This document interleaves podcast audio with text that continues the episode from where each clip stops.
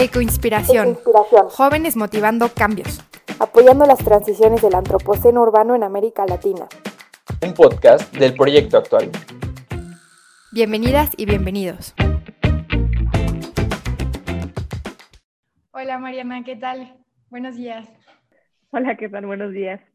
Nos gustaría comenzar con tu página de Instagram, que es tu principal medio de difusión de información.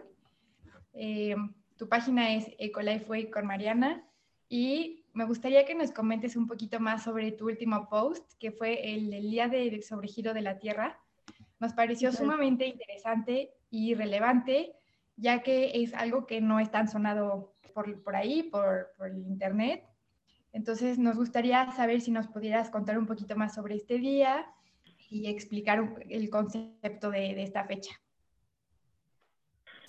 Pues sí, mira, este, el Overshoot Day es un día simbólico que varios organismos internacionales tienen dentro de su agenda ambiental y surge a, a, raíz de que internacionalmente se da como este reconocimiento de que nuestra la sobrecapacidad de la tierra ya es una realidad. Esto quiere decir que el, el ritmo de, de, cómo consumimos nosotros supera el ritmo en que la tierra se regenera, porque luego siento que no es tan fácil como dimensionar de qué se trata y, y es difícil de explicar, porque bueno, o sea, nosotros sí decimos, pues yo sigo viendo agua, ¿no? O sea, yo sigo viendo alimentos, pero el tema es, sí, o sea, nosotros estamos consumiendo agua que digamos que no correspondería a nuestro año. Digamos que esa es una reserva, el agua que estamos consumiendo desde el 31 de agosto, creo, hasta acá, es una reserva que se supone que tendría que ir para los otros años y de hecho pues no es el primer año que no se llega al, al día que tendría que ser, que es decir,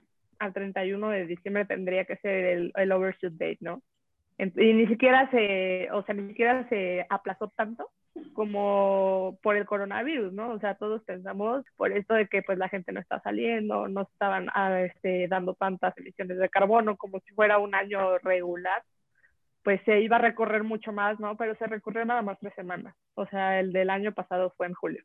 Entonces, la verdad es algo pues bastante preocupante, ¿no? Entonces, este, pues el Overshoot Day es, es un día más que nada de concientización, porque bueno, es algo muy real, o sea, no solo es simbólico, pero pues para darnos cuenta de que realmente nuestro, o sea, nuestro consumismo es muchísimo más acelerado que lo que la Tierra se puede regenerar. O sea, digamos, o sea, para poner un ejemplo un poco más claro, nosotros estamos sobreexplotando los suelos, ¿no? Utilizando agroquímicos, haciendo esta, estos famosos monocultivos en vez de estar haciendo la rotación de cultivos, que es el tiempo, o sea, justo ayudar a que el ciclo de regeneración del suelo sea viable, ¿no? Porque al hacer monocultivos, pues básicamente es una aridificación del suelo. Entonces, como lo importante para este sistema económico capitalista es seguir produciendo, por eso, eh, pues uno, utilizan esta herramienta de los monocultivos y dos, utilizan como toda la cuestión de agroquímicos, ¿no? Entonces, con esto no dejan re reposar a la tierra, no dejan que los ciclos de, de rotación de cultivos pues se hagan como naturalmente tendrían que ser. Va a haber un punto en que, por ejemplo, el monocultivo tan famoso del aceite de palma, de la palma que hay sobre todo en Centroamérica, este, va a haber un punto que digamos que uno de los tantos monocultivos que hay, ese suelo va a ser casi imposible de recuperar. ¿Me explico? Entonces, el problema va a ser, aunque movamos tierra, mar y cielo, o sea, va a ser imposible volver a cultivar en esa tierra. Entonces, así paulatinamente va a ir pasando con todos los terrenos que se utilizan para monocultivos hasta un punto que se acabe, ¿no? Más o menos por ahí va la cosa del overshoot day. Y sí, o sea, creo que Instagram es una muy buena herramienta para hacer este tipo de difusión, porque la verdad es que es muy intuitivo, ¿no? O sea, a mí me gusta mucho esto, lo, lo del slide, es casi como automático, ¿no? Entonces es una, una forma muy interesante como de dar información y el reto es ponerla de una manera muy concisa, porque aquí no teníamos el meme de mucho texto, ¿no? Pero es, pues sí, es súper es, es importante, siento yo, poner al alcance, sobre todo de las generaciones más nuevas, este tipo de información, ¿no? O sea, porque yo en lo personal creo que aunque hay obviamente sus excepciones, pues todas las generaciones de baby boomers y así, pues la verdad es que no,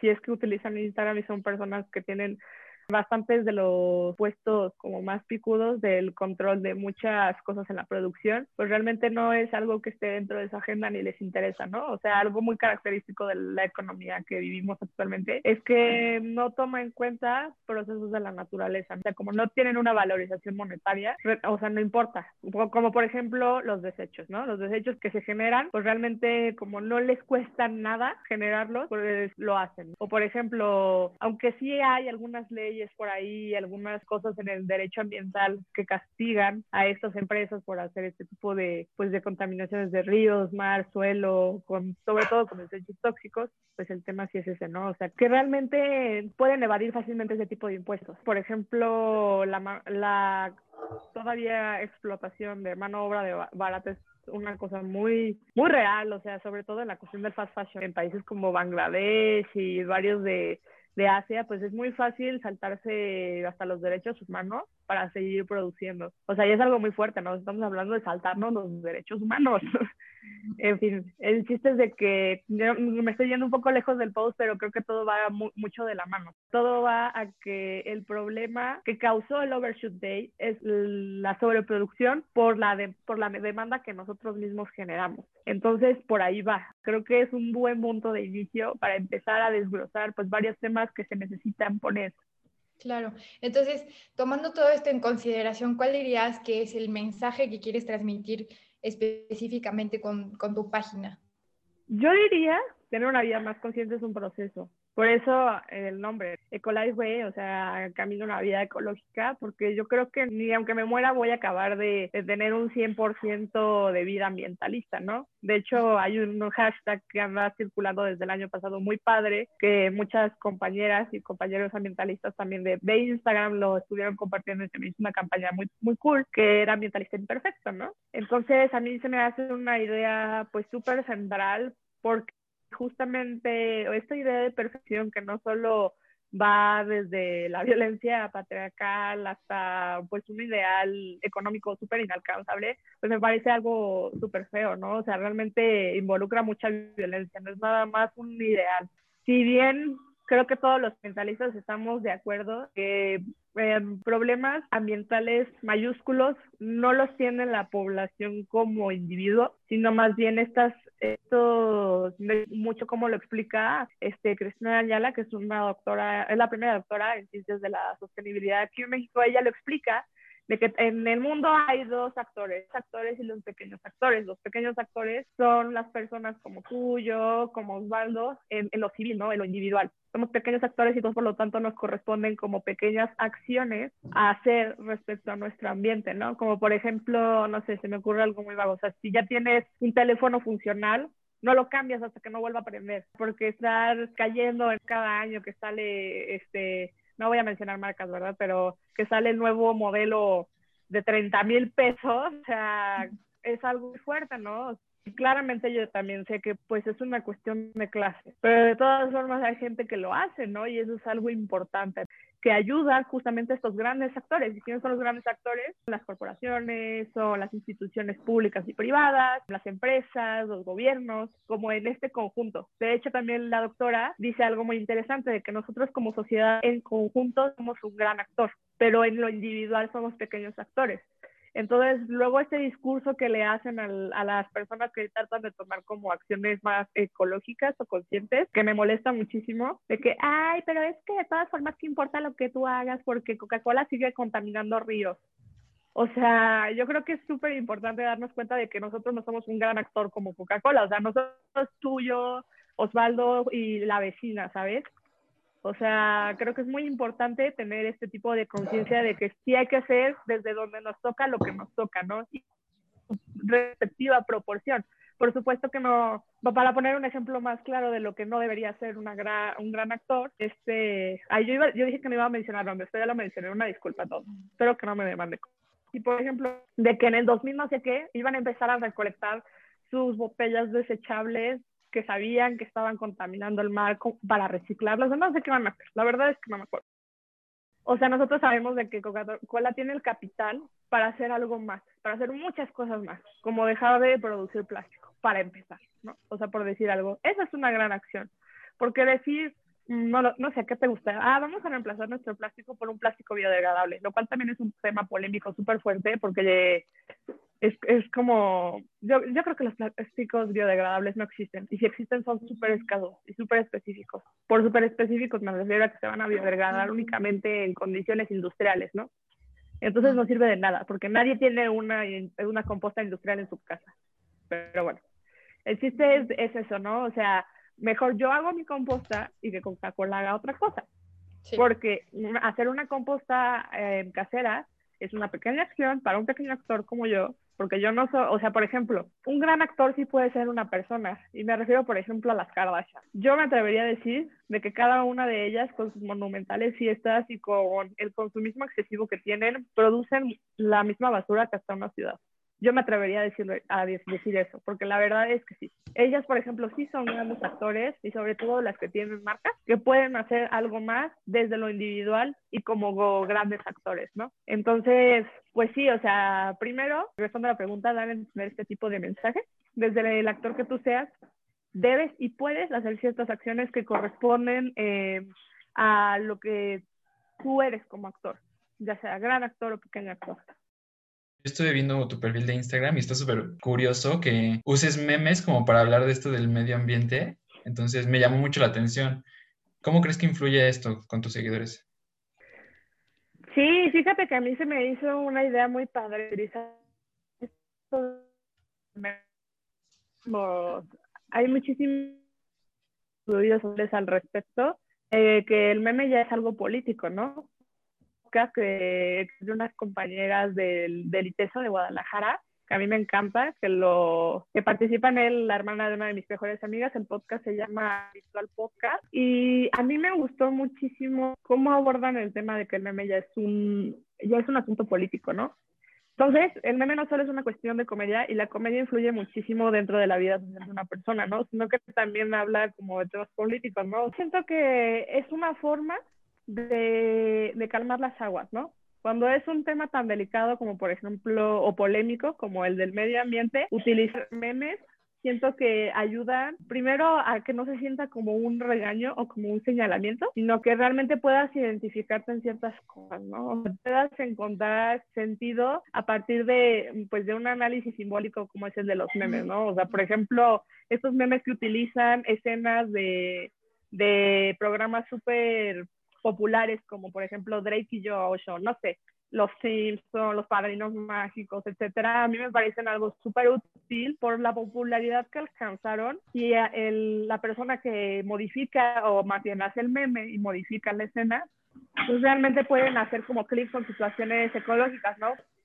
Oye, y retomando fast fashion, que está en tu último post, o sea, ¿cuáles dirías que son como estas acciones clave para poder conseguir este mensaje que quieres transmitir? ¿Y cuáles también crees que son los errores que seguimos cometiendo diario y para gente que quizá le interesa hacer cambios, pero no conoce tan a fondo todo, todo el tema como tú podrías hacer?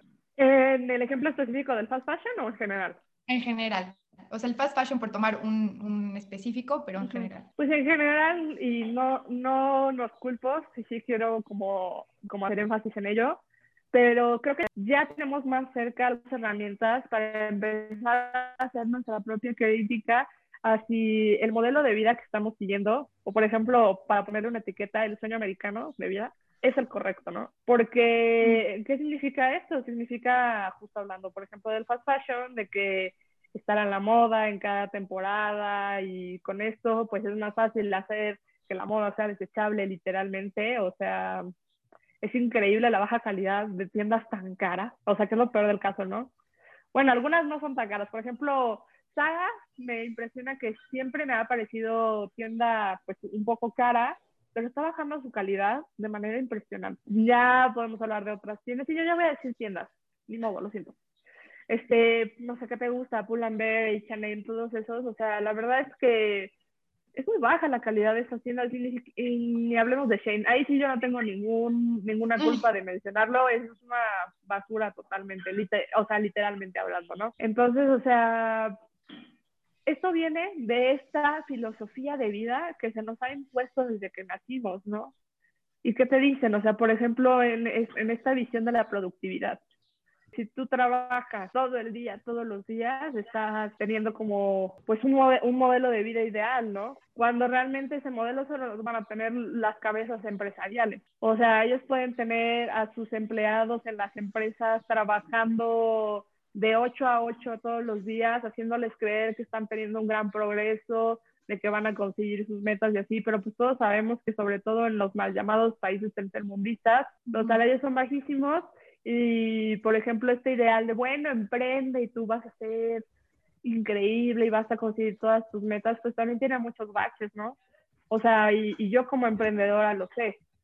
O sea, tampoco le, justo lo menciono porque no voy a decirle a la gente, no emprendan porque es una trampa del capitalismo, porque hasta que tengamos un, una alternativa de vida que no involucre el dinero para por lo menos satisfacer las necesidades básicas que son alimentación, agua, vestido, educación y así, pues sí la gente tiene que comer, ¿no? Y eso es una realidad. Entonces la cosa ahí es muy complicada, ¿no? O sea, es muy complicada, pero sí podemos ir teniendo acciones para irnos acercando más a un estilo de vida que no romantice la explotación humana, para empezar, ¿no? Esa es una. Esa es una de las cosas que a mí me gustaría transmitir y, y más que nada es la que reconozco que nos está que nos falla a los seres humanos reconocerla porque es muy difícil, ¿no? O sea, darnos cuenta de que estamos bajo una trampa de este sistema capitalista respecto a cómo nos dice que debemos vivir una vida, de cómo debemos conducirnos socialmente en el trabajo, en la educación, pues es algo muy complicado de asentar, ¿no? Entonces, por supuesto que no se lo puedes llegar a decir a alguien y a la primera esperar que tome acciones al respecto 100% y tome una conciencia de esto, ¿no? O sea, es complicado, es complicado, pero pues algo se puede empezar a ir haciendo, ¿no? Siento yo.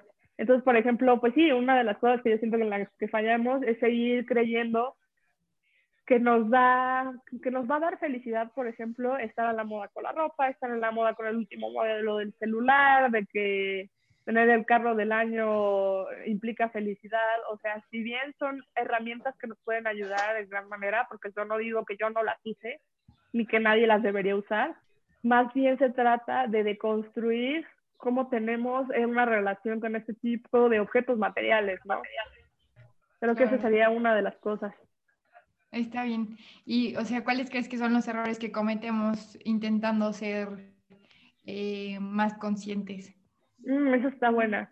Yo creo que el primero es este hacerle caso a todo a todas las etiquetas verdes que nos encontramos cuando mi papá dice cuando estamos muy silvestres, o sea, como cuando estamos muy nuevos dentro de este discurso ecológico, ¿no? Porque claro que es muy fácil, o sea, tú vas al, al supermercado y lo que conocemos como el greenwashing y ves una etiqueta que la pintaron de verde y así, Sí. Pues, eh, ajá, es, es muy triste porque al final de cuentas es una trampa para nosotros que queremos tener una vida más consciente, ¿no? O consumir cosas menos dañinas. Este, el primer error es caer en el greenwashing, ¿no? O sea, es muy importante hacerle caso a cómo estamos eh, percibiendo, cua- más tenemos que trabajar cómo diferenciar entre algo que realmente sea sustentable, ecológico y todas estas palabras tan bonitas, que es complicado, ¿no? O sea, en medida, o sea, al 100% yo creo que es complicado encontrar este tipo de productos, sí los hay, Ujú. pero es complicado, pero siempre va a haber alternativas mucho mejores que las del mercado, ¿no? Que producen desechables. Entonces esa sería una, seguir cayendo en el greenwashing, ¿no? Yo creo que otra es querer hacer todo a la primera. O sea, cuando te vuelves el ecológico y empiezas a ver que hay alternativas ecológicas para todo, te quieres aventar por la ventana a comprártelas todas en, un, en una sola sentada, ¿no? Un ejemplo muy, muy fácil es que si, por, eh, por ejemplo, el día que yo me enteré de la existencia del shampoo sólido, que es una maravilla, que lo amo, que es algo que ahora yo, yo tengo dentro de mi marca, ese día yo todavía tenía el, ¿cómo se llama? Este shampoo en una botella, ¿no? Y entonces, o sea, me costó muchísimo trabajo acabármelo, porque yo ya quería utilizar una. Y es un error que yo luego veo mucho en las personas que se compran alternativas ecológicas sin haberse acabado primero lo que ya tenían, ¿no? Usa- usar lo que ya tenemos es siempre lo más ecológico, ¿no? O sea, aunque tu topper esté horrible, sea el de, la, el de la abuelita que tiene años y años, lo que sea, pero funciona, lo tienes que usar y eso es lo más ecológico, ¿no? En vez de utilizar un topper plegable. Y no es malo utilizar el topper pe- plegable, ¿no? O sea, por ejemplo, yo me lo, yo me lo compré cuando llegué a la Ciudad de México porque yo venía sin nada. O sea, por supuesto que no me dejaron robarme los toppers de mis carros, ¿no? Entonces dije, bueno, si no tengo toppers y, y ya sé que existe esta alternativa mucho mejor que el plástico convencional, y a mí me sirve mucho porque pues hacerlo chiquito y así va a ser, va a ser este, menos complicado que se me olvide o que me estorbe la mochila y yo podérmelo llevar y tenerlo disponible cuando se necesite, pues lo voy a comprar, ¿no? O sea, esa es la cosa, o sea, darnos cuenta cuándo sí necesitamos las cosas para poder optar y buscar por una ecológica, ¿sabes? Por ejemplo, yo, yo no me maquillo tan seguido, pero todavía tengo maquillaje de ese waste, ¿no? Y yo me prometí que no me iba a comprar otro hasta que me termine ese. Claro. Esa es la cosa. Déjame pienso otra cosa. Mm, pues yo creo que eso, sobre todo, este, caer en el greenwashing Ah, no terminarte lo que ya tienes o utilizar lo que ya tienes antes de optar por una alternativa zero waste, ecológica, vegana o lo que tú quieras. Bueno, entonces ya por último, así ya para cerrar, ¿qué mensaje le querrías dar a los jóvenes o las futuras generaciones sobre la situación actual del planeta y del medio ambiente? Pues yo les querría decir que no es muy tarde para empezar a tener, o sea, nunca eres muy joven ni muy viejo para empezar a tener una vida más consciente de que realmente creo que va mucho más allá del valor monetario o de lo que nosotros consideramos valor, todo lo que nos rodea, todo lo que conforma la naturaleza y como parte de ella, o sea, tenemos la obligación y además pues también tenemos el derecho de cuidarla. O sea, por derecho digo, digo, es nuestra casa, ¿no? Creo que a todos nos gusta respirar aire limpio o comer alimentos este, limpios, ¿no? Sin pesticidas, sin aguas residuales, etcétera. Creo que más que por beneficio individual y de todos, por apreciación podemos y debemos empezar a poner sobre la mesa proyectos, ideas, diálogos que sí son complicados, ¿no? O sea, por ejemplo, el debate del veganismo y etcétera es complicado, pero es necesario, ¿no? Entonces, pues que no tengan miedo a, a, a hacer ideas, o sea, emprender yo creo que no se reduce únicamente a este, hacer una marca, hacer un producto, etcétera, sino que también emprender para mí es hacer un proyecto de impacto social, ¿no? Es decir, que tus ideas y tu voz lleguen a otras personas y que pues también tengas la posibilidad de darle su lugar a personas que no tienen esa voz. Por ejemplo, el ambientalismo indígena, el feminismo indígena, el los feminismos negros, o sea, son súper importantes darles su lugar y que tengan pues la voz que tanto han luchado por ella y creo que nosotros tenemos la posibilidad, estando en un lugar más fácil este, o menos complicado pues para, para darles este, este lugar o este espacio que se necesitan, porque creo que todas las luchas van de la mano, ¿sabes? O sea, creo, bueno, yo me identifico dentro de una corriente que se llama ecofeminismo. Entonces, este, en ella, pues se plantea de que la lucha ambiental va de la mano con la lucha feminista, ¿no? Y yo creo que estoy súper de acuerdo con eso. Es más, de que vamos de, de la mano con todas las luchas. Entonces, pues que nos demos cuenta de que muchísimas de, la, de las injusticias de la vida son, son más que nada por una misma raíz, ¿no? Por por el sistema patriarcal y capitalista. Entonces, pues nada, yo, yo les diría de que no le tengan miedo a la crítica, no le tengan miedo a hacer ideas este, novedosas que pues nos puedan acercar a una vida más, más saludable para todos, ¿no? En todos sus sentidos. Muchísimas gracias, Mariana. Te agradezco el tiempo, te agradezco la motivación con la que llegaste, tu amabilidad. Te agradecemos de parte de, de SEMCA, de los dos. Osvaldo, ¿quisieras añadir algo? Pues nada, que muchas gracias por todo tu tiempo y igual por la dedicación que haces a tu página, como a difundir tu mensaje, está súper padre. Muchas gracias a ustedes por invitarme. Pues cualquier cosa, aquí estamos, entonces, pues muchas gracias y qué padre que hagan este tipo de espacios, me da mucho gusto. Gracias.